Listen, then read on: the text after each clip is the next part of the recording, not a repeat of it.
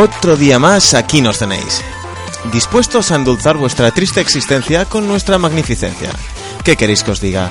Somos una ONG del buen rollo, colegueo y conocimiento, dispuestos a expandir vuestras mentes hasta el infinito y más allá. Este programa versa sobre cómics, o viñetas, o noveno arte, o novelas gráficas, o tebeos, o cuentos, o como puñetas os guste llamarlo. Así que prepárate para disfrutar con mi sexy voz y la de mis compañeros durante la próxima hora y media, en un viaje psicotrópico lleno de contenidos. Soy Adrián Casado y esto es Entre Grapas.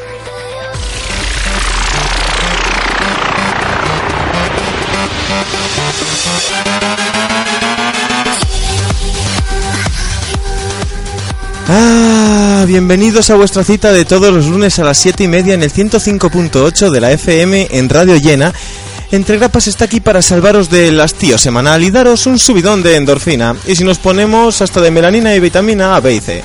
Para ello os presentaremos a nuestro equipo de Entre Grapas Team. Viendo esta selección me río yo de la de Brasil o la de la Roja. No tenemos rival. Ah, Adrián Gutiérrez, futura estrella del sector y mi víctima habitual favorita para darle caña, sufridor habitual y experto lector de cómics. Bienvenido a tu casa un lunes más. Querido compañero, siempre me sorprendes con la musiquita esta que nos pones al principio, ¿eh? Estoy que lo doy. Buah, ya te digo. Bueno, pues efectivamente, aquí estamos como siempre, en el mejor equipo de Power Rangers que va a haber en la historia. Tengo a mi lado a la Power Ranger rosa, aunque ella quería ser la verde, Laura. Hola, hola. Soy una frustrada de la vida. Está Lucy, la Power Ranger amarilla, aunque quería ser Rita Repulsa. Soy Rita. Está Pablo, que es el Power Ranger negro, aunque quería ser el Power Ranger negro. Pablo. Muy buenas. Luego está un servidor, el Power Ranger azul, y a los mandos no está Zordon, sino que está Adrián Casado como el Power Ranger blanco. ¿Me estás llamando cabezón sutilmente? Eh, Un- bueno, sí, un poquito, sí. Ah. Iba a decir blanco porque el rojo no lo quiere nadie. Entonces, Pobretín. va- vamos a dejarlo ahí, vamos a dejarlo ahí, casi que mejor.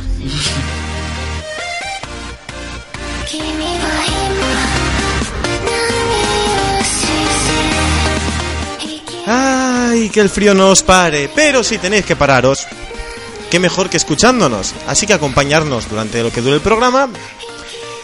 Y por variar un poco, mm, ¿dónde nos podéis escuchar? Aparte de aquí en Radio Chena, en el 105.8 de la FM, también podéis escucharnos en entregrapas.wordpress.com o a través de nuestro Facebook en facebook.com barra entregrapas. También podréis utilizar nuestro Twitter en arroba entregrapas y también tenéis nuestro correo, por variar un poco, entregrapas. Contenidos, así, a piñón. Ya, ya, ya me siento yo hoy eh, on fire. Adri, ¿qué tenemos hoy? Bueno, pues servidor va a hacer un poco un repaso de todos los Robins que ha tenido nuestro colega Batman. Ahí. O sea, tos. Sí, sí, él puso ahí una academia, un curso del CCC y cada año va variando. No, está bien, Secuestrando niños. Cada uno tiene vicios raros. La pedofilia y Batman son Y temas luego, si te extraños. fijas, tío, Robin es como los Eevee de Pokémon. Cada uno evoluciona una cosa distinta. Sí, no, la verdad es que sí. Tienes el tipo aéreo, el tipo nocturno, el tipo tal. Claro. tipo hada. Pasma evoluciona. Por seguir con el orden de la mesa. ¿Laura? Yo os voy a hablar de los peores videojuegos basados en cómic. Oh, sí. Bien. Ahí tenemos para hablar largo y tendido. ¿Lucía? Yo voy a hablaros de Ai Yazawa, una dibujante de manga. Ahora que te oigamos. Voy a hablar de Ai Yazawa, una dibujante de manga. Muy bien, mucho mejor. ¿Pablo? Pues yo del Increíble Hulk, para seguir con los Vengadores. Ahí, por variar un poco, ¿no? Un Sí. poco de así, de, de variedad. Vengador, vengador, vengador, vengador. ¿Y de vez en cuando? Un Vengador. Un vengador. Ay, bueno, antes de ponernos a empezar, que luego nunca os lo pregunto y me lo dicen que, que era bueno preguntarlo. ¿Qué tal la semana? Bien, no me importa. Hala, empezamos con las noticias, chicos.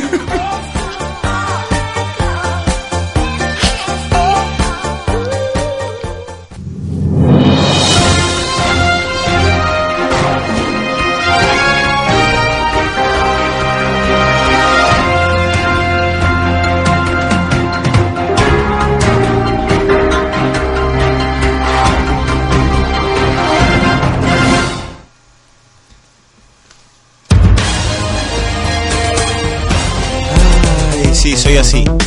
No me importa lo que penséis. Solo quiero que vengáis a trabajar. Lo demás no importa.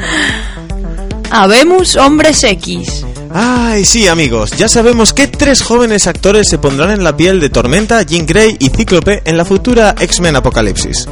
Sophie Turner, Ty Sheridan y Alex, Alexandria, oh, Alexandria Sheep para ser las versiones jóvenes de Jean Grey, Cíclope y Tormenta, tres mutantes principales del grupo de los X-Men de... no sé. ¿Os lo pregunto o lo sabéis? ¿Eh? Vale, bien, de Charles Xavier. Muy bien. Os veo atentos hoy. Muy... Va a haber despidos. Esto pide un ERE. En fin, Sophie Turner, la conoceréis por ser Sansa Stark en la serie de Juego de Tronos, será la que interprete a Jean Grey, la mutante con poderes telepáticos que también interpretó Frank Jansen, la cual dice que le gusta el papel de su predecesora hasta tal punto que quiere eh, basarse en ella para interpretar a Jean Grey. Yo le diría que no, No, por pero por favor. favor, a mí no. me gusta. Te gustan los cuatro fantásticos, tu opinión nunca fue válida para esto. en fin, por otra parte tenemos a Ty Sheridan, que lo Joder, podemos ver en la película de Mood, Mítico. claro, de toda la Sí, vida, sí, que será pequeño Cíclope. soy fan de él. Y luego Alexandria Sheep, la que interpretará a Aurora Monroe de la serie House of Anubis, que tampoco es que la haya visto yo mucho en ningún lado, pero bueno, oye. Es lo que tiene coger actores jóvenes. O los coges de jóvenes o luego se te vuelven mayores. Es lo que tiene, claro. The Walking Dead LA. Sí, volvemos con el spin-off de Walking Dead. Que podría tener de título. Que podría tener título si es que les gusta hacerlo a los CSI como Walking Dead LA, Walking Dead Las Vegas, pero se ve que no les gusta. Así que se prevé que, según los últimos rumores, que el título sea Fear the Walking Dead, es decir, temed a los muertos vivientes. También se rumorea que uno de los protagonistas aparecerá en un arco argumental de seis capítulos en la serie principal, con lo que aquella teoría de tantos kilómetros por medio se va a tomar por saco. Principalmente. A mí no me llama la atención un- No. otra serie. No. No, es que a veces los spin-off llevan pa' cagala. ¿Para qué? Pa' cagala. Nada más que decir de, de- de mi parte. ¿Qué queréis que os diga? Aquaman viene a España. Sí, amigos, veo cómo levantáis las cabezas de la mesa. La Liga de la Justicia, el Trono de Atlantis, se verá en territorio patrio.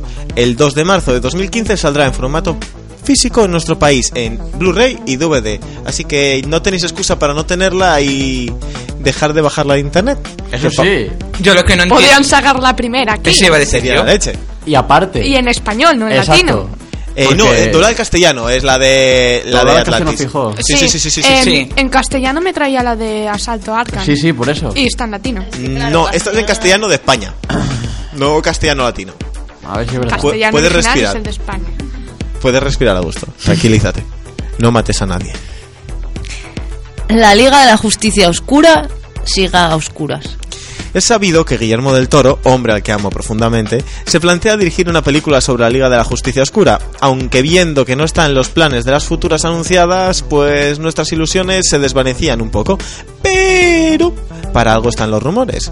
Y es que desde Latino Review afirman que la formación de la película de Del Toro sería John Constantine, Zatanna, Boston Brad como Deadman, Jason Blood como Etrigan y destacando la ausencia de la Cosa del Pantano y el Espectro que no aparecerían en esta película. Lo único que sabía de esta peli es que a finales del año pasado Del Toro habría acabado el guion y entregado a Warner a esperas de que estos dieran el visto bueno. Que salgan rumores de esta película me hacen pensar que, oye, igual podemos ver a John Constantine en el cine. No me llama la atención, eh. Pero ¿leíste algo? ¿Viste algo? No, pero no me llama. No, es como si te hace una película de algo que no conoces. No te va a llamar. ¿Para qué no vamos a engañar? Sí. Primero que a ver si remontan la serie y luego ya. De Constantine. Era bueno. Pobre. Era bueno que la voz en off que me hace las Claro. noticias hablara. Es que mm, me quedé un poco pinzada. Muy bien. ¿Has dicho John Constante? Eh, Exacto. Mira, es que además tres te dieron el pie y no... es que soy un poco lerda. Eh, exacto. John Constantine, el mismo que tiene serie en la NBC que, que mencionaba ahora mismo Adrián, con bajos índices de audiencia, aunque claro, eso está empezando a cambiar, ya que esta semana recogió sus mejores datos de audiencia desde la aparición de Jim Corrigan y el primer vistazo a El Espectro. Quizás este repunte que hace que roce los 3,5 millones de espectadores en directo y llegar casi a los 5.3 en diferido, elimine la espada de la cancelación que pende sobre la adaptación del cómic. Pero la publicidad manda, es la que pone la pasta, y la cadena quiere que las cifras del directo sean mejores y que importan más que las demás. Aunque el showrunner, Daniel Cerón, anunció que puede continuar la serie en otra cadena si la NBC la cancela. ¿Alguno vio la serie? Soy el único que la sigue día a día, ¿no? Yo no la vi. Sí, sí, yo no me puse a verla todavía. Entonces, Yo no la veo. la madre que os tuvo, no sabe lo que os estáis Pero perdiendo. si, si la cojo otra cadena, me habría que la coger la CW y meterla con Flash Arrow. Sí, ahí, a lo loquísimo. Ya Ya, que va a hacer Big, eh, Flashy Arrow, el crossover con Vixen ese de magia, ya, está, venga. Y luego tienes a Supergay y a Austin Titans y ya os tienes todo, ya está, mira. Bueno, pues yo personalmente, después de ver ya los 11 o 10 que hay de Constantine, os la recomiendo. De verdad. Está muy bien. Yo voy a esperar a que De- termine esta temporada. De- y luego la veo. le quedan dos episodios. Por eso, por eso. Son más no ser 13. O sea, que- Yo no creo que la vea. Sí, sí. Qué pata en la boca tienes a veces, chico. Luego, ¿y ¿cómo vamos a fiarnos de tus gustos luego? Oye, un poco. En busca de One Piece. Eso es lo que pueden hacer los jugadores que disfrutan de la, de la beta, sí, de la beta del MMO de PC de One Piece, abierta esta semana. El título mezcla los elementos más famosos de los juegos de rol, como los Tower Defense, el típico juego que va situando torres y defensas a lo largo de un camino, para que el jugador defienda una zona del juego de los constantes enemigos, a la vez que sube de nivel sus personajes favoritos. El juego puede ser jugado desde un navegador de internet y la desarrolladora promete que contará con la última tecnología en esta clase de títulos. De momento, no se ha confirmado si el juego tendrá algún tipo de cuota mensual o micropagos cuando se lance de manera completa. Está simpático. Yo lo estoy probando y no es tan, tan cutre como aparenta ser. De verdad. En el fondo está guay, tiene su puntillo. Porque veo la cara de Lucy de Dios, me acabáis de matar, eso merece fuego eterno. Lo de las torres, ¿no se supone que es lo que pasa en el LOL? ¿Qué? Sí, que... ¿No es tipo LOL? según- Eh, no. ¿No? No, Porque yo LOL no quiero jugar. no. No, no, no, no. No, no se puede nada, más nada. En LOL mueves un personaje. En estos tú sitúas. Imagínate que hay un camino en el que van apareciendo, por el que van transcurriendo eh, marines, que van de un punto A a un punto B. Salen del punto A y tú tienes que defender el punto B. Pues lo que haces es poner a Luffy y a los demás piratillas en ese camino para que según pasan al lado los marines les zurren. Qué básicamente. Sí, es que es raro de explicar, que, que, que te diga.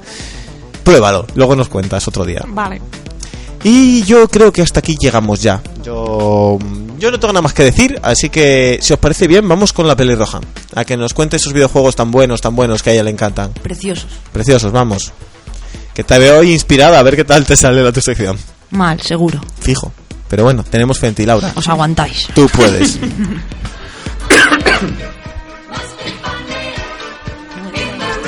De compras con Laura.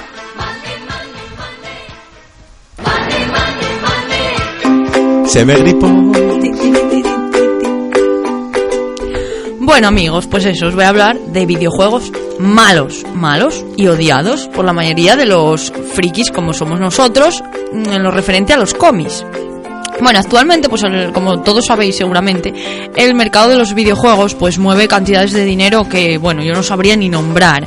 Son, bueno, cifras astronómicas y se considera todo un arte. A la vez que, bueno, miles de compañías aparecen, desaparecen en este mercado que cada vez interesa más. De hecho, muchos compositores musicales, por ejemplo, empiezan a orientar más sus carreras a este universo de los videojuegos que al propio cine, a las bandas sonoras, ¿no? Pero bueno, vamos a lo que nos interesa. Mm, Yo fui haciendo un estudio y concluí, además personalmente también con algunos, el ranking de los peores videojuegos basados en cómics de toda la historia. En el número 6, chan, chan, chan, aquí tendría que poner música de ran, chan. En el número 6, Catwoman para Xbox, PlayStation 2, GameCube, vamos, multiplataforma. Fue producido por EA Sports y basado en la película homónima de Catwoman que salió a la venta en el año 2004. Pues este videojuego y creo que la película también en el sí, 2004. sí, sí. Vale. Pues justo el mismo año que se estrenó esta película, una película desastrosa y que provoca urticaria y yo creo que glaucoma también, aunque bueno, no lo podría demostrar. En fin. Aún así, el videojuego es superior a la propia peli, o sea, imaginaros. No, es muy difícil. No. ¿eh? La cosa no está Y. Hal Berry en un momento álgido de su carrera, la cagó soberanamente con esta película. Y con el videojuego no os digo nada, porque yo no hubiera ni prestado la imagen, por favor. Bueno, en aquella época pues no llegaba ni a un 5 en los rankings de las ho- hobby consolas y todas estas consol mm, revistas de... mm, bueno, Del medio. Del medio, eso, ahí. Y bueno, el juego tiene buenos gráficos, eso sí, y muy detallados, escenarios y, y tal. Pero es que mm, prometía mucho y no consiguió nada. Vamos a ver. Tiene una, ma- una cámara que te mareaba. Solo con poner el personaje ya no sabías dónde ibas a mirar. Según girabas a la derecha, pues el personaje iba para la izquierda. O sea, que era al revés. Y muy mal posicionado, ¿no? Nos traicionaba la cámara a cada paso. Era casi imposible ac- acabarlo al 100% porque siempre había un bug que no había manera de acabar. Imaginaos, la, la iba Catwoman, hacía así como una pirueta y se pegaba contra la pared y se acabó. No había manera. Y bueno, tenía un- una jugabilidad muy torpe y una cámara muy mala. Pero sí muy pocos y aburridos movimientos. Además, lo que os decía es que a excepción de la cámara de- podrías decir, no, no hay nada más malo en este juego. No, hijo, es que solo daba patas. Botón, triángulo, círculo, ya no más, no hacía más. Y una banda sonora muy mierda. Lo que hizo que todo en conjunto consiguiera pasar a la historia como uno de los peores videojuegos de la historia y pasó con más pena que gloria. En fin, número 6, cada. En el número 5, Silver Surfer. Para la NES. Bueno, claro, es que vais a decir, claro, es que en el año 90 los juegos va... No, no, no. Es que en los años 90 había juegos buenos, no como este. Este se desarrolló por Arcadia Systems y se dividía el juego en cinco zonas. Eran solo cinco zonas y tú tenías que ir con el muñequín por ahí jugándolas en el orden que te daba la gana. No, no, era, no tienes por qué hacer la 1 ni la 2, no, no. Para la época tenía unos detalles muy malos, porque en aquella época ya había mucho detallado los bits, por ejemplo, si hacían un muñequito, pues ya le ponían muchos colores. No, Silver Surfer era un cacho blanco así, que sabías que era Silver Surfer porque lo traía escrito la caja, si no, ni eso. Y bueno, parece que además que tenía mucha dificultad y el juego es que era frustrante porque tú ibas con el muñequín, era tira, tirar para y matar, ¿eh? no habían más. Pero tú ibas montado en la, aquí en la tabla de surf, te estrellabas sin querer o rozabas un poco de escenario, adiós, muy buenas. A tomar por culo y a volver otra vez a empezar la fase. Da igual que estuvieras en el quinto mundo, o como lo queréis llamar, que había que empezar de cero. Ma sin mierda. posibilidad de continúes y tal. Por eso lo convierten en el quinto peor juego del mundo. En el puesto número 4, ¿cómo no?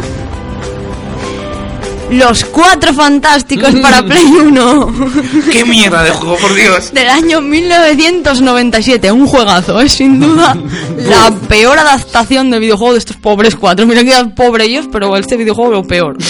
Es que es insalvable.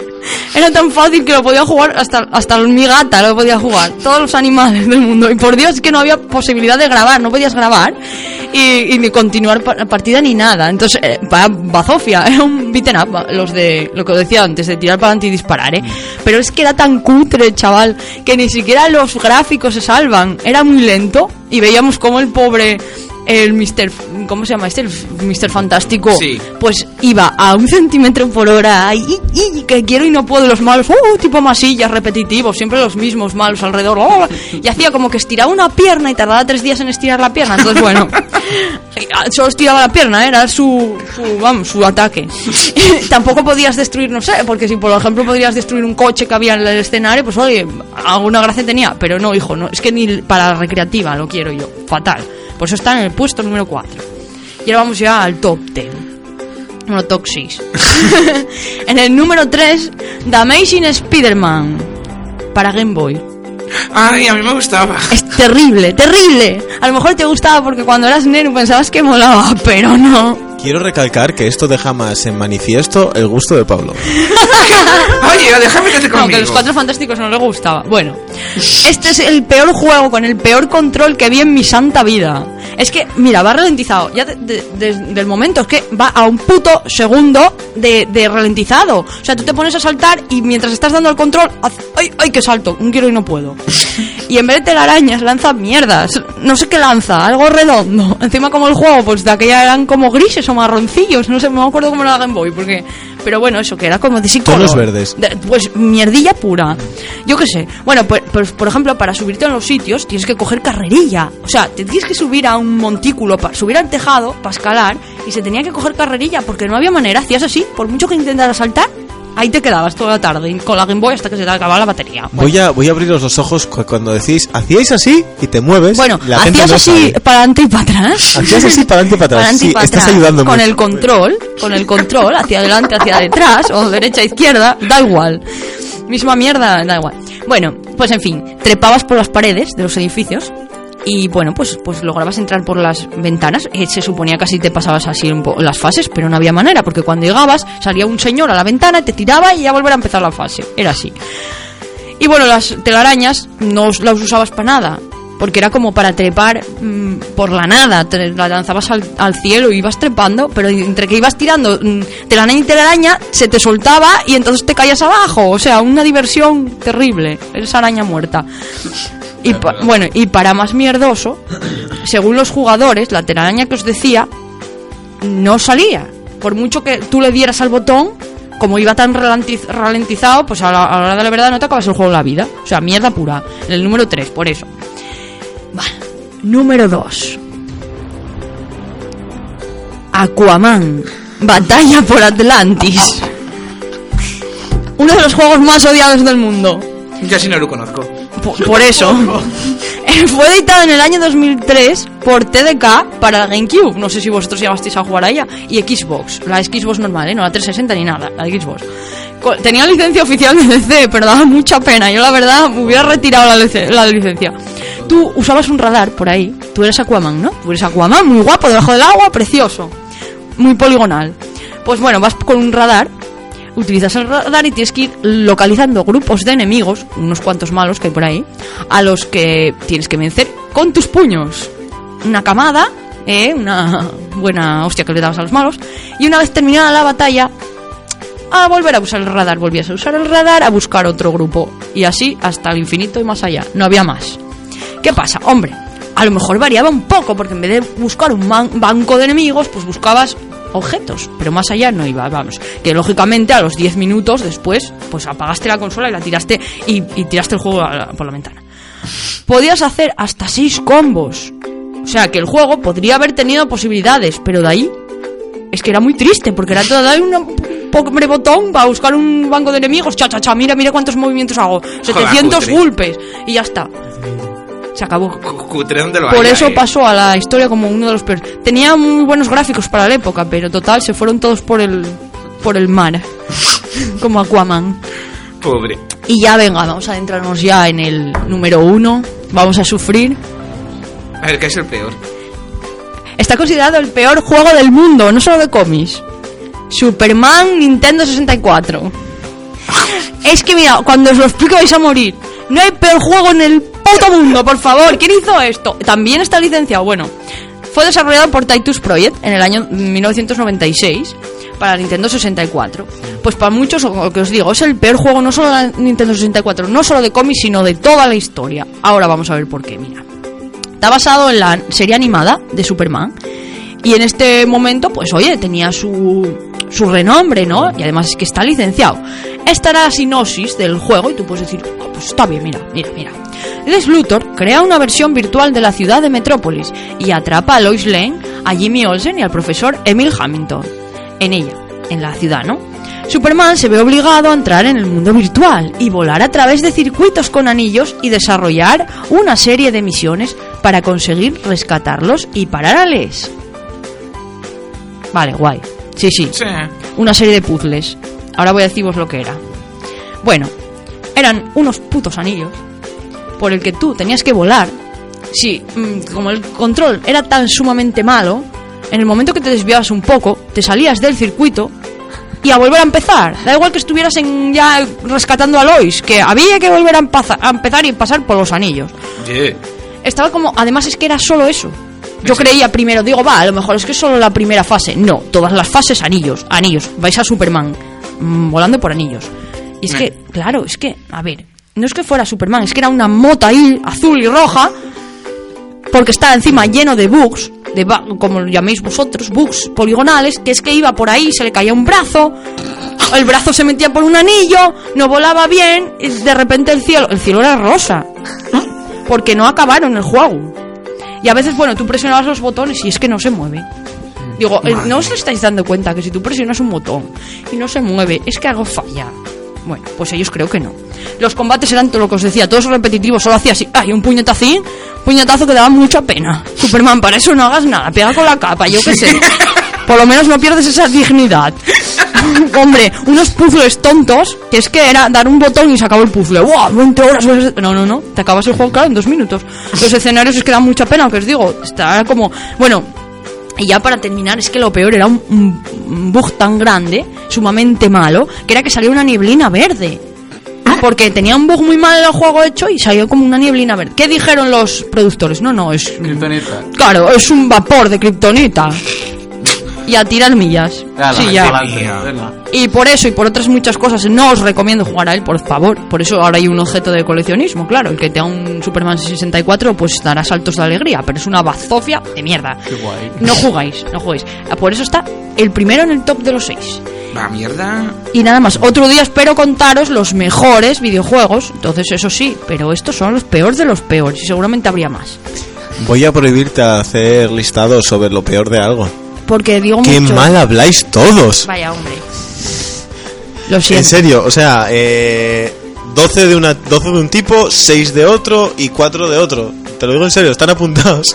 Vale, me portaré bien. No volveré Ya, a ya, decir ya. tacos. Es que yo soy así, lo siento. No soy una señorita. qué, qué, qué agresividad. Pero lo que agres- molaría jugarlos. Sí, eso yo lo sí. estoy deseando. Yo que No. cuando decías, tío, va, pondrá Spiderman amigo o enemigo, que lo tengo yo y me parece una basura. Pero, joder, es que es una maravilla bueno, yo de verdad yo dije, no, voy a mirar juegos porque de verdad que creo que todos jugamos a videojuegos que dan mucha pena. No, no, Y- a ver, siendo realistas, yo jugué, a- es más, el de Superman, cuando lo estabas creando te avisé, este no se te puede escapar. Qué maravilla. No, no, no. Y es que el de Superman es, pero, Yo, o sea, mira, buenísimo. pero es que encima lo gordo es que yo jugué a ese juego cuando un familiar mío tenía la Nintendo 64 y yo recuerdo jugar y ves que me lo pasaba muy bien. Pero es que era cada dos minutos lo único que hacías era perderte por los Sí, aros. amigos, entre grapas, ese programa en que dos colaboradores no tienen gusto. Va subiendo. Ya no sé si soy yo. Bueno, la próxima diré menos tacos y videojuegos buenos, venga. Nah, si somos divertidos los malos, ¿para qué nos vamos a engañar? Ya, qué narices. Pues Sí, videojuegos malos, sí. Videojuegos malos, videojuegos malos, sí. Thank you.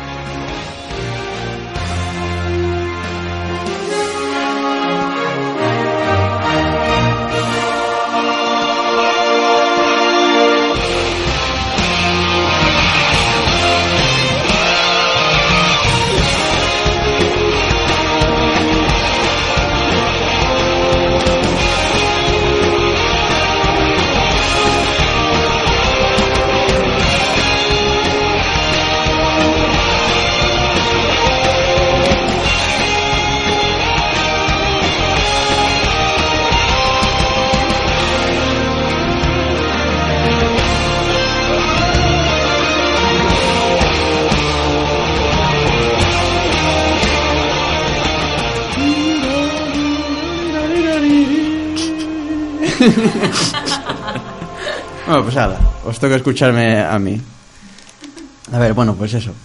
Como decía al principio, hoy vamos a hablar de, de los Robins que, que ha tenido Batman, porque en, en DC siempre han tirado mucho por esto del, del legado, por lo de que mm, haya los héroes terminen de alguna manera y entonces los, los sustituyan otros, como pasó con, con Flash, Barry Allen, Wally West, con Green Lantern, eh, Hal Jordan, Kyle Rayner y todo esto, Oliver Queen, eh, Connor Hawke. Y entonces, bueno, pues siempre he tenido mucho por porque un mismo héroe tenga varias identidades, ¿no? Pues yo creo que aquí Robin se lleva la palma, tío. Porque yo esto no es normal. A mí os voy a contar una, una historia personal que porque sí. Porque tú lo vales. Yo nací en el año 92. Nací en el mismo año que, la, que se estrenó la serie de Batman animada. Así que, cuando yo tenía 3, 4 años, fue cuando aquí se cuando llegó en Telecinco y todo esto, y la daban. Bueno, pues yo fue con lo que yo me aficioné al universo de Batman, y claro, pues lo flipé. ¿Qué pasa con esa serie? ¿Que quién es Robin? Dick Grayson, el primer Robin, el único. Entonces yo me crié con la conciencia personal o como se diga de que Batman era Bruce Wayne y Robin era Dick Grayson. Y punto. Y ya está, y no hay más. Entonces, claro, Máxime luego cuando encima en las películas, que por aquel entonces eran las de Joel Schumacher con pezoncillos, eh, Chris O'Donnell interpretaba a Dick Grayson, que no se parecía a Dick Grayson, pero da igual, eso es lo de menos. Y eh, entonces, claro, pues para mí yo tenía esa idea muy, muy, muy preconcebida, igual que para mucha gente, sobre todo, bueno, ya gente que ya lleva décadas leyendo cómics y piensan que lo que cuando ellos eran pequeños eran lo mejor y que cualquier cambio que hagan ahora es para rasgarse las vestiduras. Soy un criticón, pero es así. Pues para, para mí tengo esa... Soy muy cerrado de mente cosas, soy muy cuadriculado y oye, Batman es Bruce Wayne y Robin es Dick Grayson y no hay nada más. Entonces, ¿qué pasa? Que creces y te aficionas a estos mundos y empiezas a leer cómics y te encuentras con que no, hay muchos Robins. O sea, Sí, hombre, sí, Batman, lo de entrenar críos, le mola por la vida. Yo, oye. Secuestrador de niños. Sí, porque no le pega nada. Pero, bueno, en fin. Entonces vamos a ir un poco repa- repasándolos y haciendo yo mi crítica personal. Bien. Como digo, el primero fue Dick Grayson. Richard John Grayson, hijo de dos trapecistas de circo que trabajaban en el circo Halley, que era un circo ambulante que iba por ciudad a ciudad haciendo sus espectáculos tal y cual. Bien, el dueño del, del circo es extorsionado por un mafioso que se llama Tony Suco. Sí, Tony Suco. Pa... Eso, le extorsiona a cambio, a Todos, cambio de- de todos protección. recordamos a su sobrino Félix Suco. Sí, Suco, sí. Total, que el dueño del circo Halley no quiere rollos con la mafia y entonces dice el Tony Suco, bueno, pues ahora voy a estropearles una función. Entonces corta las cuerdas de los trapecistas, los padres de Dick, y en medio de la función, pues se rompen las cuerdas, ellos caen y el joven Dick ve a sus padres morir de la misma manera que, que Bruce Wayne vio morir a, a sus padres cuando era un niño también. ¿Quién estaba viendo la función? Bruce Wayne. Eh, porque era una función benéfica de empresas Wayne, tal y cual. Entonces se vio reflejado a sí mismo, en plan, hostia, yo pasé por lo mismo y tal. Entonces Bruce Wayne consigue adoptarle y hacerse con la tutela del, del chaval, que termina convirtiéndose en, en su ayudante, en Robin. La explicación de Robin, o sea, del concepto de Robin en sí, tiene. Todas van a parar al mismo sitio, que es un poco honrar a su familia. La. creo que es la original, yo es, yo es la que recuerdo sobre todo de. de. de Largo Halloween, Victoria Oscura y compañía, que es que. eh, la madre le llamaba así, sin más. A mi, mi pequeño Robin, mi pequeño petirrojo y tal, que además llevaba unos trajes rojos. Entonces, claro, pues entonces su manera de honrarle es, pues, oye, pues cojo ese nombre y tal y cual. En las películas de Joel Schumacher hay otra explicación, que es que también llevaba unos trajes rojos y mientras estaban ensayando se rompió un cable de, de uno de los tapetistas porque ahí además existe un hermano que se inventaron, porque sí. Y Dick Grayson consigue salvarle. Y entonces su padre le decía que, que había volado como un pedirrojo. y que de- desde entonces pues se había quedado con, con ese nombre y tal. Y Alfred es un poco el que le insta a, a cuando se convierta en tal que utilice ese nombre Petirrojo. para honrarles, ¿no? Bueno. Pues entonces, en cierta manera, el nombre de Robin va muy asociado a Dick Grayson, no a, no a otros personajes. Sí. Es un poco como... El como- original. Claro, un poco como Batman, ¿no? Que no tiene sentido que que otros, bueno, puede serlo, pero Hombre, si es Dick Grayson, para mí tiene sentido, ¿eh? pero sí, bueno, sí es Dick Grayson todavía, pero entonces está. Fue creado en 1940, no me acuerdo si lo dije, que es un año después de que se creara Batman. Batman se creó en 1939, Robin en el 40. ¿Por qué se creó Robin? Porque Batman era muy adulto, por así decirlo. No adulto el personaje, sino las historias que contaba. Batman al principio incluso mataba y bueno, era un- para los niños, claro, de- querían algo más, más infantil, entonces dicen, bueno, pues le ponemos un acompañante eh, adolescente para atraer a ese público y así, bueno, pues tenemos una, una contrapartida, ¿no? Entonces a partir de ahí los cómics de Batman empezaron a ser un poco más infantiles, por así decirlo, para, para adaptarlos a, lo- a los críos y ser de un consumo mucho más, mucho más sencillo. Entonces, claro, ahora, si, si lo miramos en perspectiva, pues es un poco exagerado porque te encuentras con, con historias donde Batman y Robin van a la playa y se están tirando agua el uno al otro, haciendo castillos de arena cuando de repente aparece en la playa el pingüino que quiere aterrorizar a los bañistas, o se tienen que enfrentar a dos caras con una moneda gigante, eh, en fin, esas cosas. Y luego, por supuesto, sin olvidar que a la entrada de la Batcove viene un cartel que pusiera prohibido chicas. Ah. Que es, es un arquetipo para, para los niños, si te fijas, es lo mítico de prohibido, las chicas Las aquí no, chicas- tal, chicas las pelis no. americanas y tal.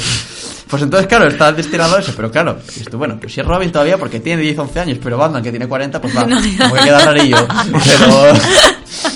Entonces- Forever Young, I wanna be Forever Young. Sí, sí, sí. Y encima adoptas críos. Entonces hay artículos muy buenos sobre eso, sobre que Batman en el fondo es eso, es como Michael Jackson, un niño en el cuerpo de. Batman comparte las escrituras de Jesús. Dejad Sí. que los niños vengan a mí.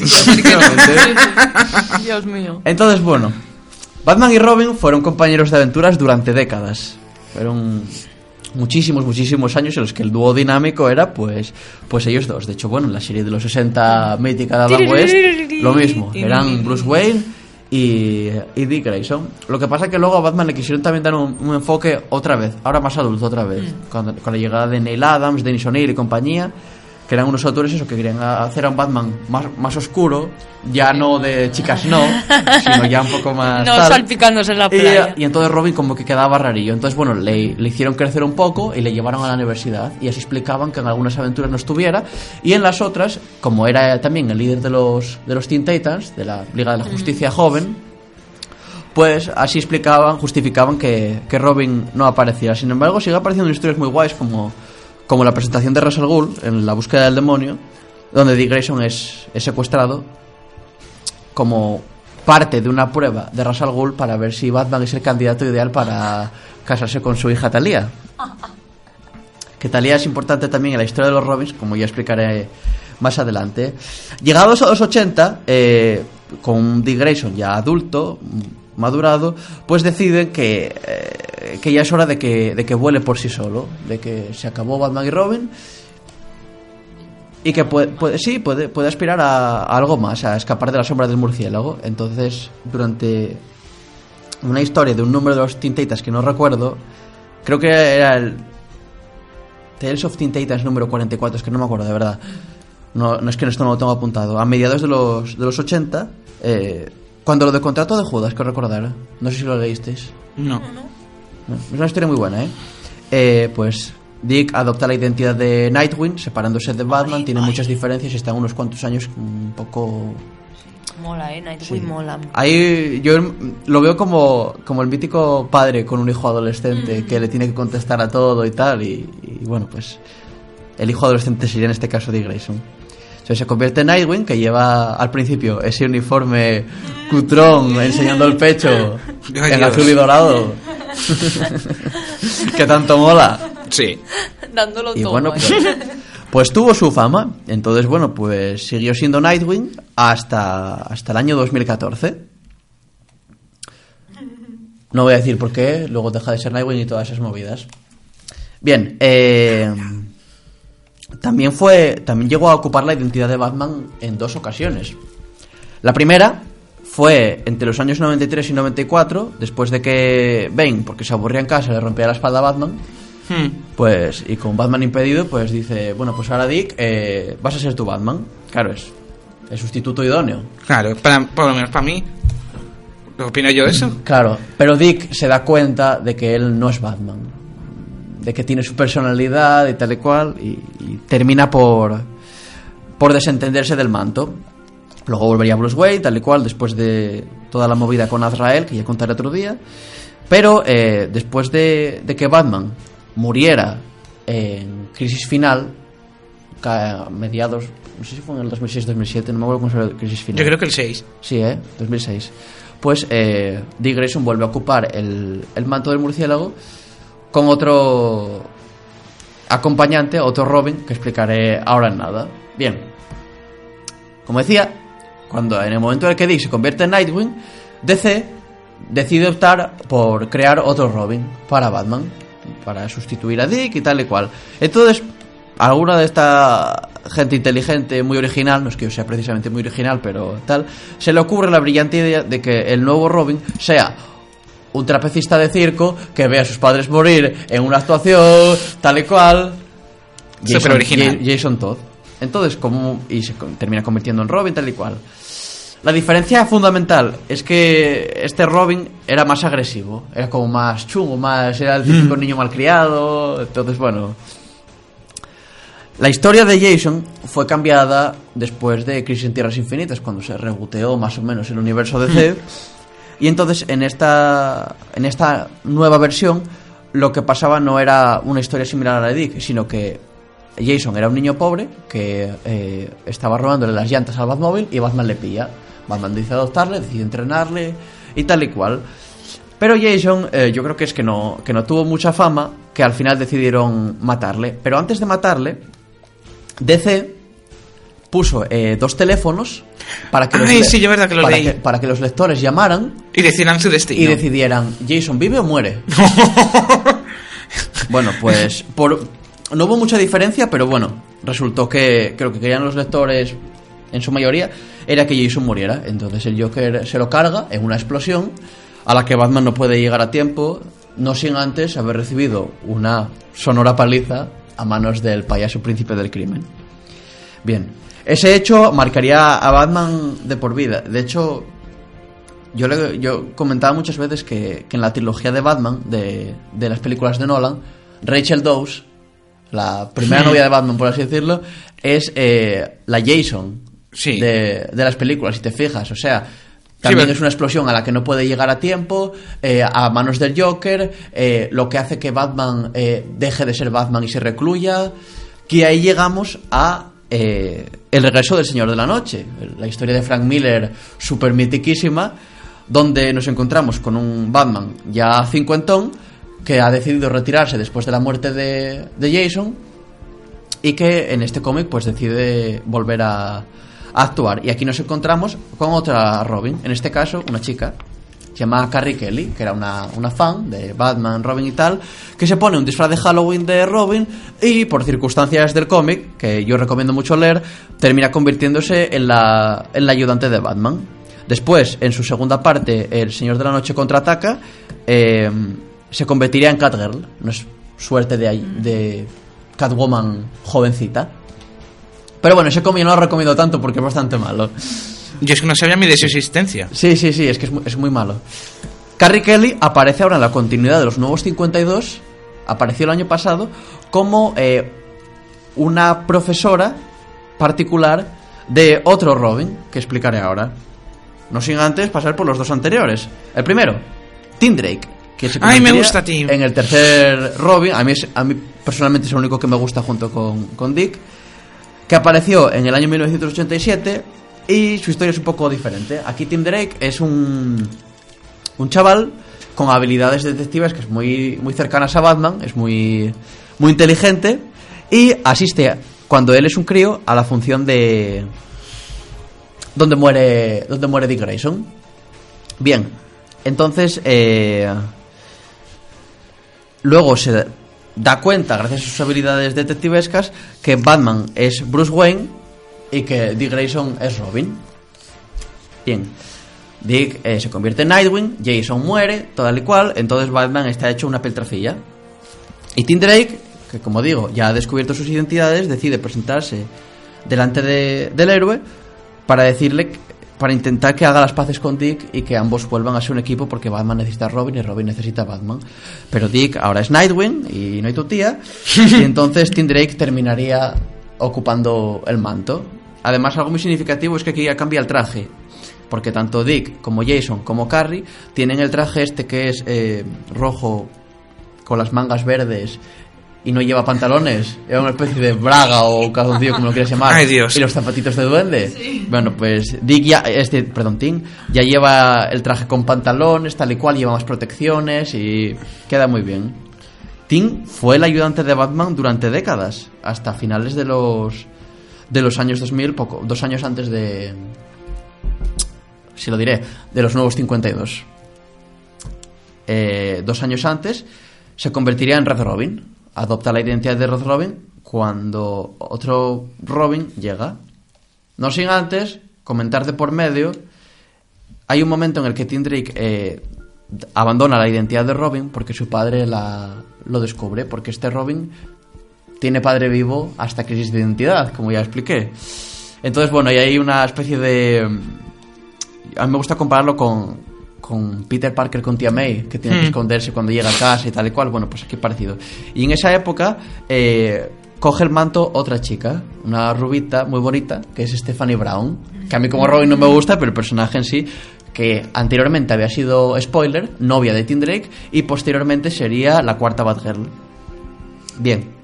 En el año 2006 se descubre que Talia al Ghul, hija de Ras al Ghul, tuvo merengue merengue con Bruce Wayne y de esa unión nació Damian Wayne. Nuestro querido Damian Wayne, odiado por muchos y Sobre todo por ti. Sabemos que es el personaje favorito de Adri. Sí, sí, la verdad que sí, me, me encanta. Entonces, eh, este chaval, modificado genéticamente, en plan niño probeta, eh, fue entrenado desde su mismo nacimiento por la Liga de Asesinos. Entonces, claro, es una jodida máquina de matar. O sea, entonces, ¿no? Como há- hábil y, y- y con experiencia, pues como el que más, ¿no? Pero a mí no me gusta su personalidad. Es ahí muy. Este es mi. Yo tengo que ser Robin porque soy el hijo de verdad de Batman y yo soy el mejor y tal y cual. Entonces a mí la arrogancia. eh. A ver, ti- tiene aventuras que mola mogollón. Su Sí. personalidad ahí de tío duro, aunque sea Al- un neno. Lo que quería decir antes es que me gusta mucho cuando Dick asume la identidad de Batman y Damian se convierte en Robin. Hmm. Ahí sí me gusta. Porque hay una dinámica muy guapa entre los dos. Entonces creo que, creo que son muy diferentes y que quedan muy bien porque ad- además Dick fue Robin en su día. Entonces hay un momento, por ejemplo, que van con un Batmóvil que, que vuela y dice Dick con el traje de Batman a Damian con el traje de Robin, joder, yo hubiera matado por a tu edad tener un Batmóvil que volaba. Entonces, claro, tiene conversaciones muy, muy guapas. También se me ha olvidado comentar, porque hoy estoy un poco tal, que Jason Todd se convirtió en Red Hood cuando resucitó.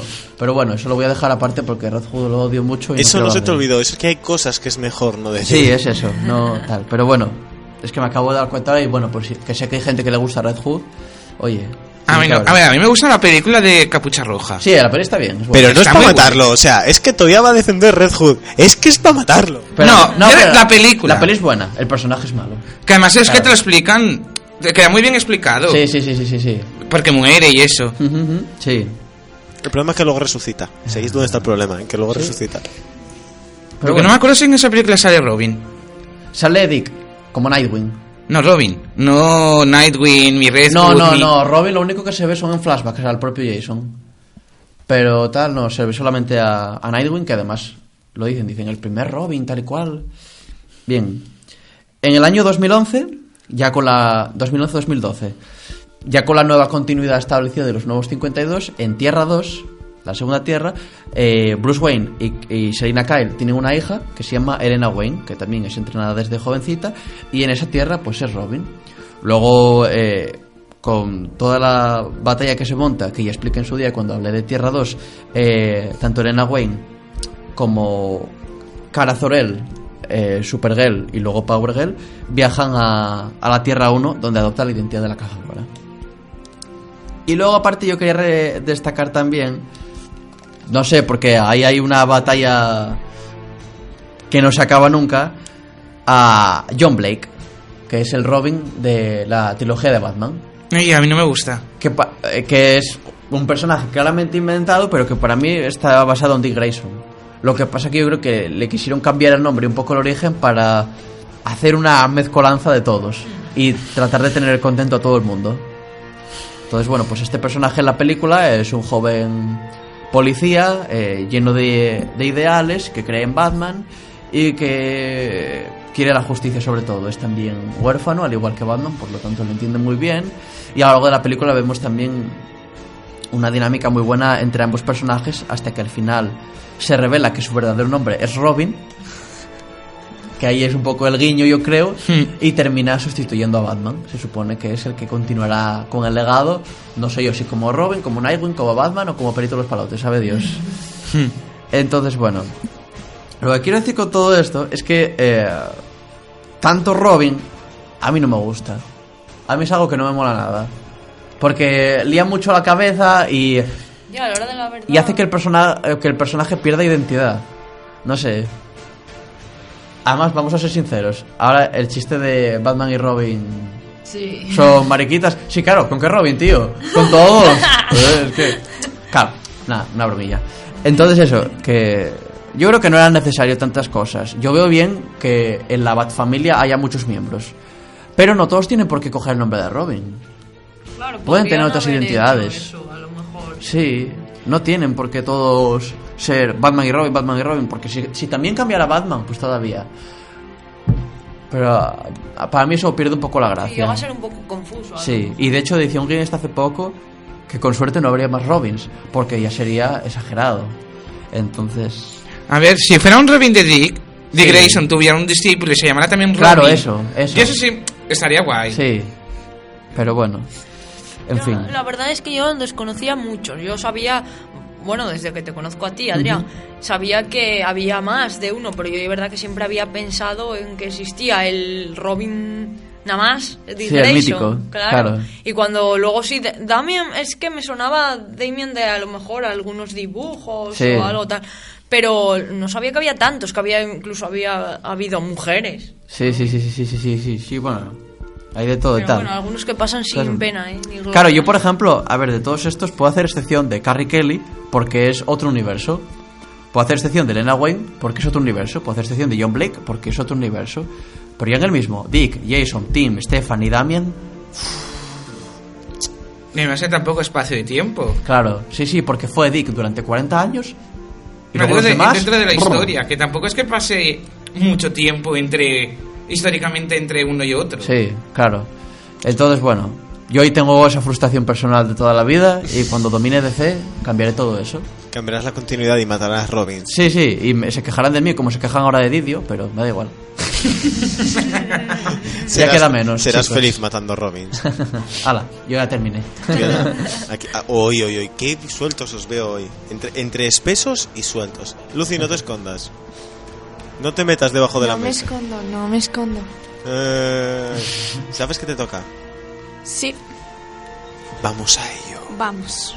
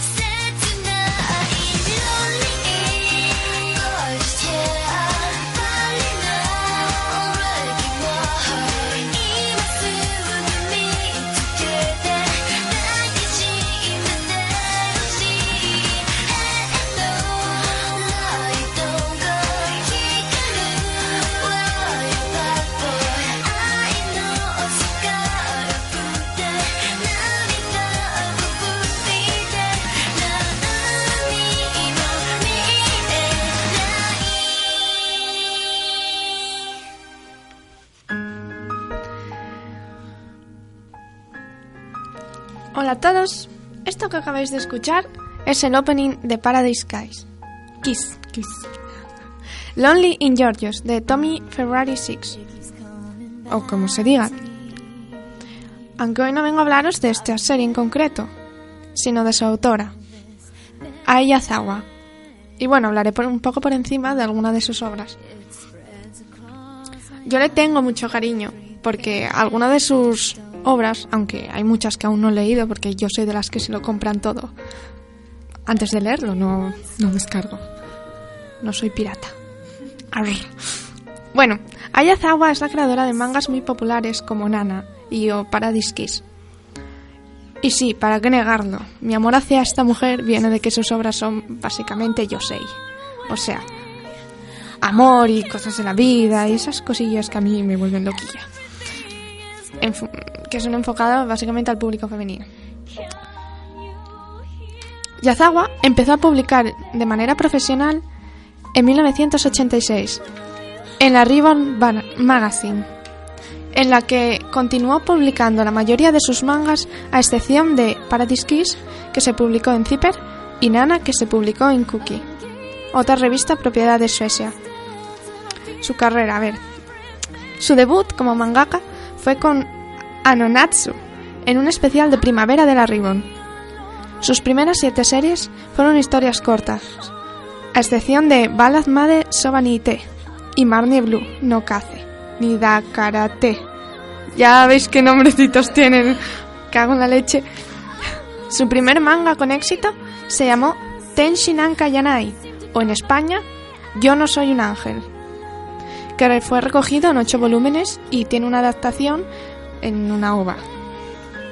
En 1994 también se publicó un libro de ilustraciones. El siguiente manga de Ayazawa fue publicado por la Ribbon de 1995 a 1998 y fue Yoki Gokinjo Monogatari o algo así. O en España, que también está publicado, Historias de un vecindario. que por cierto, esta última también cuenta con una adaptación al anime que fue lanzada mientras el manga aún se publicaba.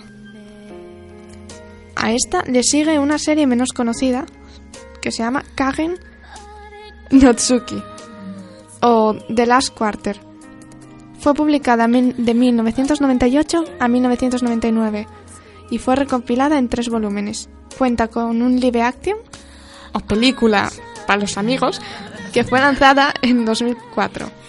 Y por si os interesa, el manga también fue publicado en España, aunque igual os cuesta encontrarlo, como a mí, porque yo algún día lo conseguiré, pero el tomo número uno, difícil.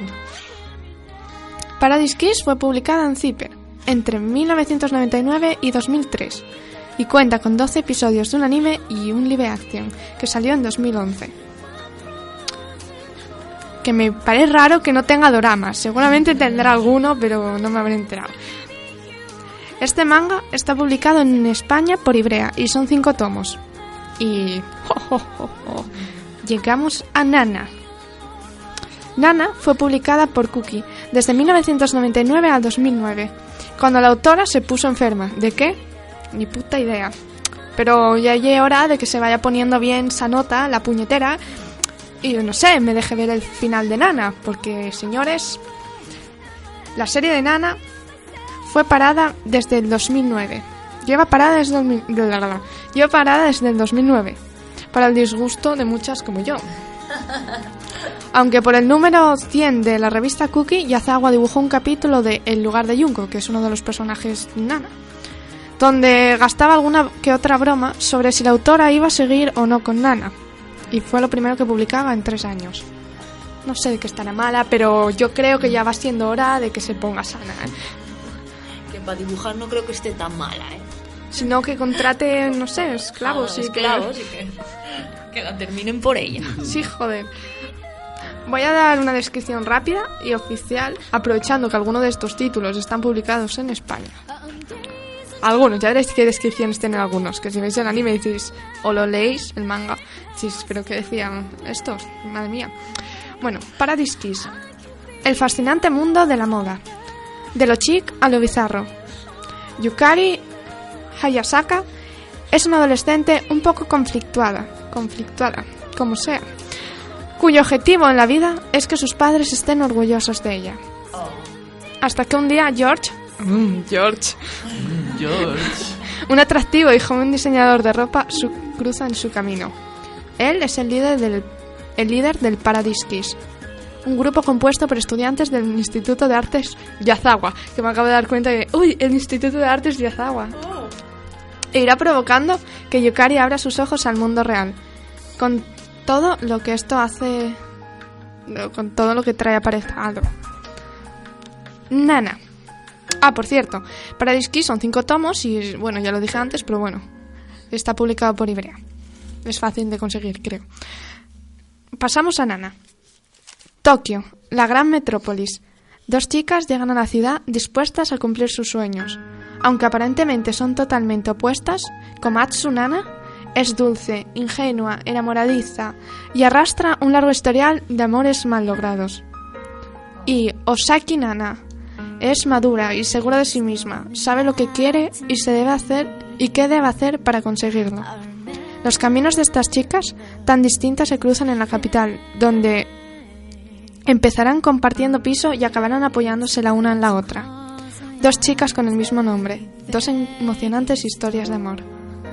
Es muy bonita. Es de mis favoritas. La habré visto como siete veces. Y son 22 tonos y está publicada por Planeta. Last Quarter con cuatro líneas de sinopsis, ¿eh? El destino de Mizuki cambia al encontrarse con Adam o algo así puse aquí, que toca una triste melodía con su guitarra. Mizuki se va de casa donde no está a gusto y comienza a vivir con él. Entonces, puntos suspensivos.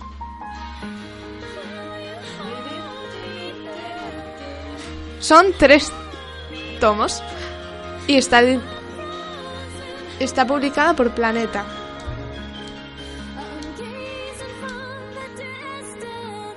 Sí, vale, vamos a matar a alguien por dejar el móvil con sonido, ¿no? Yo no he sido, pero ha sido ¿qué? No sí, sí, es que creo que, lo tengo, creo que tengo aquí a mi lado en la cabina a quien dejó el móvil con sonido.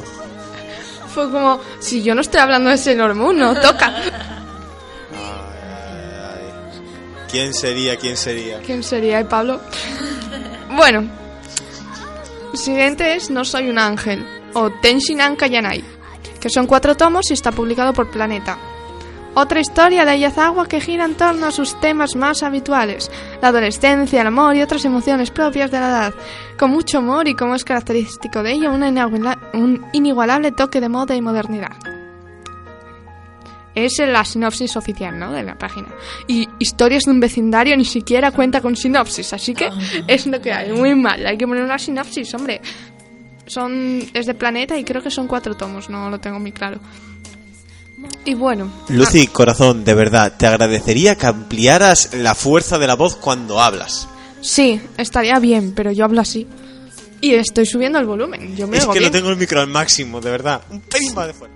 Ay, no sé, Y Pero el bueno. micro. será el micro. Yo creo que ya, yo ya he terminado. Tú ya lo das por acabado, ¿no? Sí, os puedo dejar con Nos puedes dejar, ya te quieres pirar. No, Sí, no, no, no, aquí hasta sí. el final. Ya he llegado al final y os dejaré con una canción de Nana que se llama Lucy de Ana Tsu- Tsuchiya. Uy, qué egocéntrica. Uy, sí.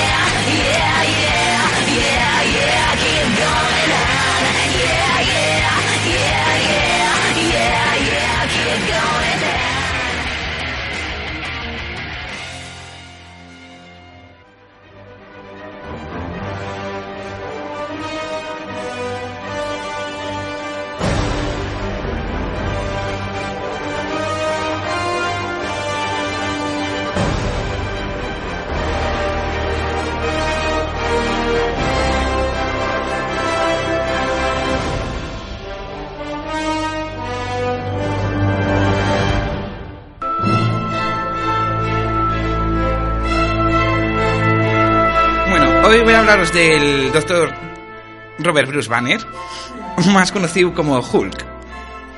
Bueno, la primera vez que aparece Hulk lo hace en su serie The Incredible Hulk número 1, publicado en mayo de 1962, y como no podía ser de otra manera, creado por el dúo grandioso Stan Lee y Jack Kirby, que crean todo, vamos. No creo que haya personaje que no hayan creado ellos en los 60. Bueno, en su primera aparición, Hulk sería pintado en grises y verdes, ya que Stanley no quería que fuera identificado dentro de una etnia. O sea, no vi que fuera identificado como chino, mi negro, mi árabe. Y bueno, en el número 2, el colorista Stan Gulber, como el color que pedía no, no se podía hacer, en esa época no, no se podía pintar esos grises, Claro. entonces lo pinta directamente verde. Y verde se queda. O sea que es por eso. Sí. Guay. No es que en el primer número, no ves las portadas, sale gris. Sí, que es el, Bruce Banner en pequeño y Hulk detrás. Sí, pues es por eso, era porque Julio va a ser gris. Claro. Y como los tonos grises no, no se podían pintar, Sí. por eso es Qué gris. Bueno, pues en la historia de Hulk estaría basada en el extraño caso del doctor Jekyll y el señor Hyde, escrita por el novelista Robert Louis Stevenson, publicada en 1886 para tratar la doble personalidad.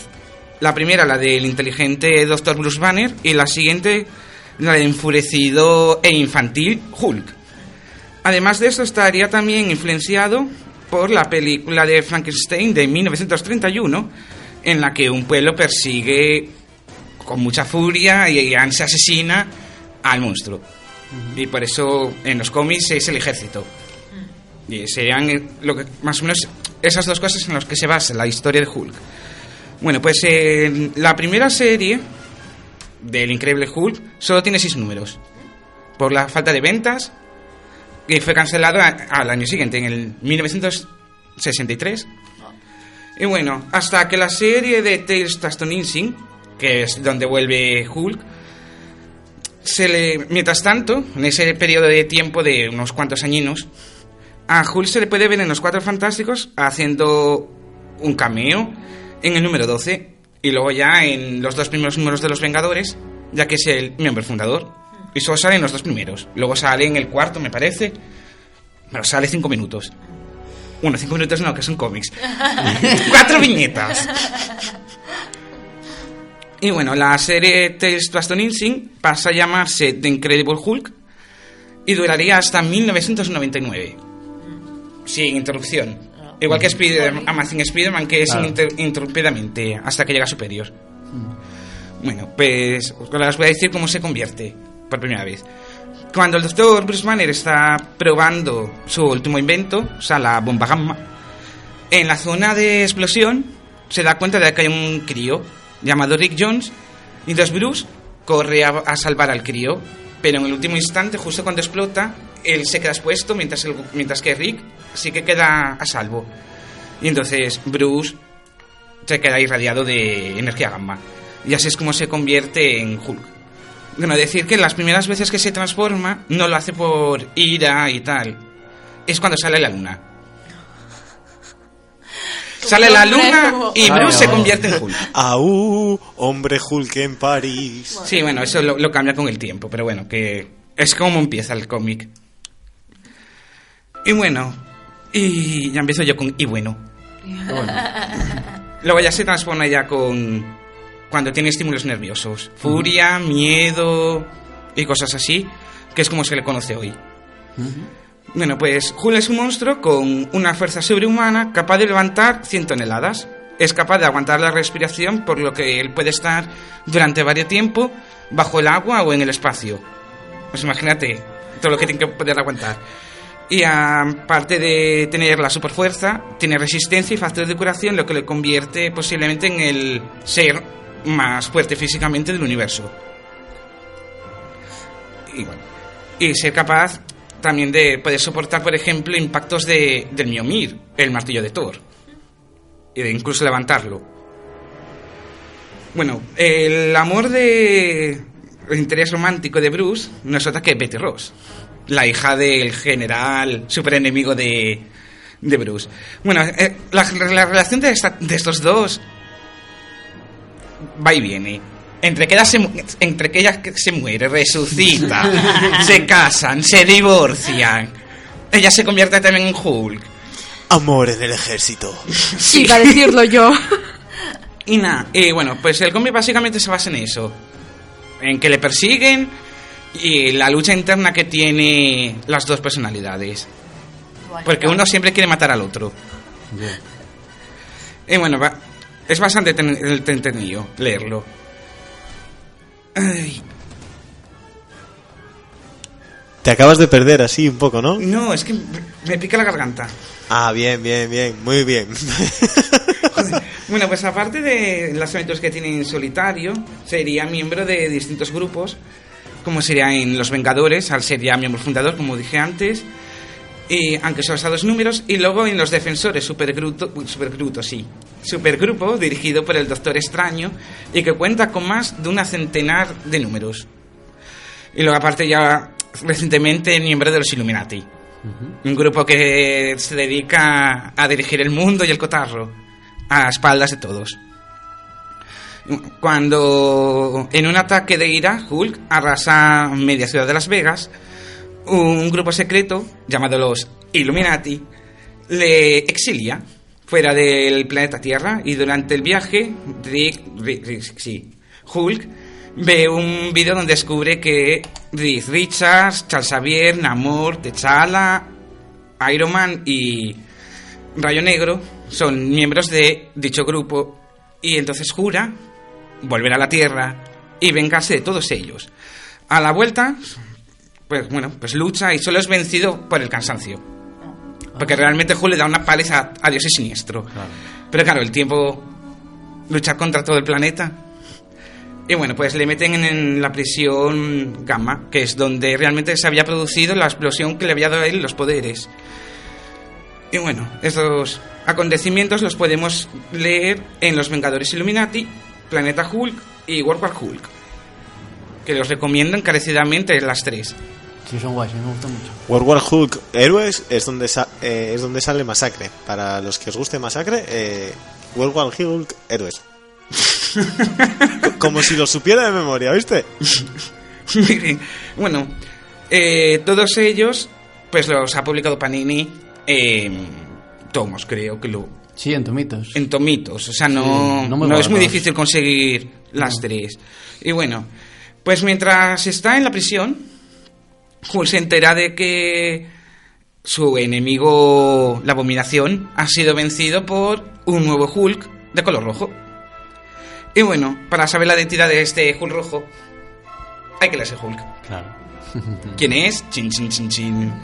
Y es bastante sorprendente ¿eh? cuando se descubre. A ver, si no fuera que pasó sí- hace tanto sí, tiempo pienso, y que hay 30 no series de dibujos animados en la que sale, sería más sorprendente. Hombre, quien no lo haya leído, Yo no tengo ni idea. Bueno, yo hoy con esta sección, con lo primero que dijo de a quien salvo Bruce Banner, descubrí otro, descubrí otro personaje y dije, ah, pero si este es aquel. Yo, mira tú por dónde. a ver, Ed Jones es un personaje bastante importante. Bueno, importante no, interesante. Interesante. Vamos a dejarlo interesante. Sí, importante no. Y bueno, y después de contaros un poco esto, vamos a ver qué ha hecho Hulk fuera de los cómics. Y aquí se acabó la sección. Sí. No, no, no, es broma. broma. bueno, pues la primera aparición que hace Hulk en otro medio es una serie de televisión en 1978, protagonizada por Bill Bixby como Bruce Banner y Lou Ferrigno como Hulk. Nada más que añadir, ya está. La Sí. mejor. La verdad que sí, cuenta con un total de 87 capítulos, siendo el último emitido por primera vez en 1962. Y la cosa no se queda ahí, porque dado el éxito de la serie, se harían tres películas entre 1988 y 1990. Y aparecerían en una Thor y en otra veríamos a Daredevil. Y bueno, Hulk también contaría con series de animación, una en 1982 y la otra en el 96, las cuales no os puedo decir porque no las he visto. Muy mal. ¿Qué? ¿No, no he visto las películas de Hulk? Las, las Yo series de- vi una que daba cuando éramos pequeños. Yo Era horrible, que se veía todo el pinta... Esa, esa, esa. Esa es la de los pelos así Luferri. como muy Esa es la de Pero Luferri. esa, esa es la de Lou Ferrigno, ¿no? Ah, Esa era, pues bueno, muy Sale graciosa. con el pelo así muy Sí, tal. sí, muy alborotado. Y es un tío fuerte, o sea, no es... Sí. un cacha, sí. Como si Schwarzenegger le da por decir luego- soy Hulk. De hecho, luego hizo la peli de Los Vengadores, el, ese personaje, aquella película tan mala de los años 60 también. Claro, es que era el mismo. Claro, era claro, Lufer- era Luferrigno como Hulk, pero bueno, ahí. si os sirve como detalle, las películas que veis ahora de, de Hulk, el que le ponía voz en Los Vengadores a Hulk era Luferrigno. Sí, eso. No, solo en, solo en el increíble, ¿eh? increíble, en Los En, Vengadores en- no la primera, en la que protagoniza Eric Bana, yo creo que no, que no es No, él, no, ¿eh? yo, yo creo que se refiere al Increíble y a los Vengadores. Sí. Eso. Edward Norton y Mark Ruffalo sí. Hmm. Eh, ellos ponen el cuerpo y tal y luego... Corrijo. Pone la voz, ¿eh? Los puso en Los Vengadores y en Los Vengadores 2 también, en las eras de Ultron, sigue siendo Luferrigno. No, pero yo, te- yo decía en Hulk, a secas. Ah, no, Hulk no sé, yo sé la de. Yo sé las de Disney, que fue lo que lo miré antes de venir hoy. Bueno, aparte de estas dos series de animación, le podemos ver en las dos series de Los Vengadores, Los seres más poderosos de la Tierra y Vengadores Unidos. Y bueno, y luego aparte, en mi serie de, de animación favorita, Hero Squad. So, Es muy buena, ¿eh? que siempre tengo que nombrarla. O sea, es que como salen todos los personajes, de aquí a que Pablo acabe de citar a todo personaje de Marvel, va, va, va a salir esa serie a relucir. O sea, Eh, hoy, no, hoy, no, hoy no nombra a un Slout, ¿eh? No nos del coñazo con él. es verdad, no salió el... mu- Y que me pareció muy pesado, digo, un Slout otra vez. Bueno, tenías que haber dicho, y pasa lo de un Slout. Sí. Que vean capítulos anteriores. En capítulos anteriores. Y bueno, y recientemente sale en Hulk y los agentes Smash. Serie va. Que está entretenida, no es buena, pero es en- para pasar el ratín. Está bien. Claro, que ahí sale con Hulka, con Bomba A, Rick con Jones. Rick Jones, que por eso dije, ah, mira, pues Rick Jones, mira dónde sale Rick Jones. Y con el Hulk rojo. Sí. Y Scar. Y Scar. O Ska- Sakar, o según como lo digan y lo traduzcan ese Ese es el hijo, ¿no? Ah, no tengo ni idea. Sí, es una cosa así, como una especie de hijo extraterrestre del futuro. Es que me suena de lo de Planet Hulk. Sí, Lo pero. No, yo no, a mí no me quedó claro ese, ese punto. Sí. Bueno, igual lo estoy yo flipándome, ¿eh? Claro. Y bueno, y. Ah, de tanto hablar de niños y de Robins y de aprendices, tú dijiste, el aprendiz de Hulk. Y bueno, y, tendré- y también saldría en las películas de animación basadas en el universo Ultimate, Ultimate Avengers y Ultimate Avengers 2. La verdad que la primera, súper recomendable. Sí. La, de la mejor que hay. La segunda, eh, no tan recomendable. A ver, no es mala. Pero buena tampoco. No. A ver, no es como la primera que realmente cogen un arco argumental y hacen una película, Sí. cambiando algunos detalles. Sí, pero... Pero es que la segunda es invención pura y dura y que básicamente es Pantera Negra y Capitán América. A ver, esto así, cuando alguien dice una película, esa película no es mala, quieres decir, es mala, pero no es tan mala como podría llegar a ser, es decir, podría ser peor. No es perrera. Bueno, ya la vamos con el universo cinematográfico. Eh, en el 2003 se estrena en los cines Hulk, dirigida por Ang Lee y protagonizada por Eric Bana, Jennifer Connelly y Nick Nolte. La verdad que a mí esa película no, no me gusta. Salí del cine muy, muy, muy decepcionado. Ñe. Sí, a mí tampoco. El ritmo muy lento. Realmente cuando tenía que ser más espectacular, que era la batalla y tal, te dan ganas de, no sé, salirte de la sala, marchar corriendo, huir. Y decir, no. Y esos colores, madre mía. Yo reduciría, resumiría esa película en Hulk, salta. Sí. Y luego, bueno, Marvel re- recuperaría los derechos por no hacer nadie nada con él, recuperar los derechos y en 2008 se estrena El Increíble Hulk, que está dirigida por Luis Leterrier y protagonizada por Edward Norton, Liv Tyler, Tim Roth, William Hart y contando con Lou Ferrigno como la voz de Hulk. Y esa película realmente sí que la recomiendo. Abominación, como Tim Roth como abominación, para mí lo bordó. Sí. Más es que, mm, no sé, aparte de el- lo del renacimiento, que es con lo que el otro se convierte en abominación, y todo ese rollo que va ya vinculando todas las películas, está realmente guay, sobre todo la escena cuando aparece ya al final Tony Stark. Cada cual general. Sí. Sí. La verdad que está muy bien conseguido el personaje y luego va. Los actores son muy buenos. Sí, sí. Y Liv, a mí me parece buena, pero en esta película está muy mal aprovechada. Sí, Y eh, me quedo más con Mark Ruffalo como Hulk, bueno, claro. como Eric Banner más bien, que fue una, fue una grata sorpresa ese cambio. Sí, sí, Mark Ruffalo es muy guay.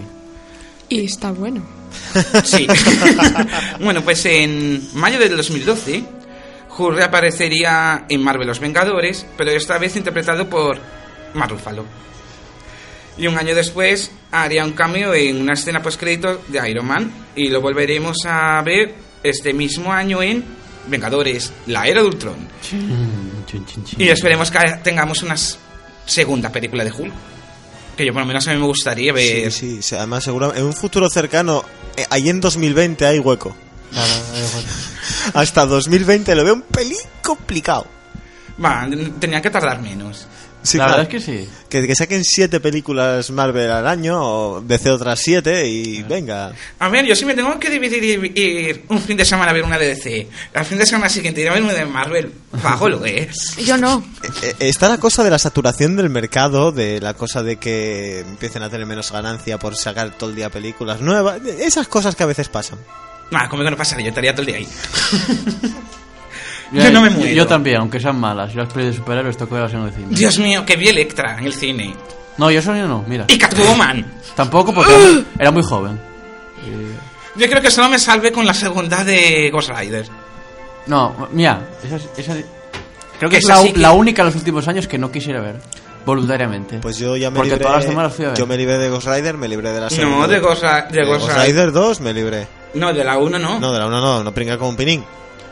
Sí, pero con la, la dos ya acaba. La 2 ya dije que no. Y con Punisher, esa me equivoqué porque la segunda me gusta. Sí, Punisher está guay. A ver, a mí- la de la segunda, eh. Mm, sí, la segunda. La, La- primera no. Es que la primera, el Thomas Jane. Perdón, perdón que te interrumpa, Primera Pablo. no. Acabaste ya con Hulk. Ay, sí. Vale, voy a cambiar la canción a la canción del debate. Ti, ti, ti, ti, ti. Porque nos quedan exactamente cuatro minutos. Digo, pues ya que estamos. Oh, yeah.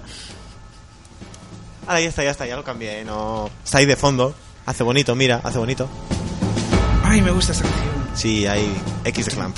A lo que vamos. Sigue, ya está. Ah, que la, la primera. Es que el, el tío, el Thomas Jane. No sé, a mí no me gusta. No, no, no. Bueno, el argumento es que era malo. El malo de.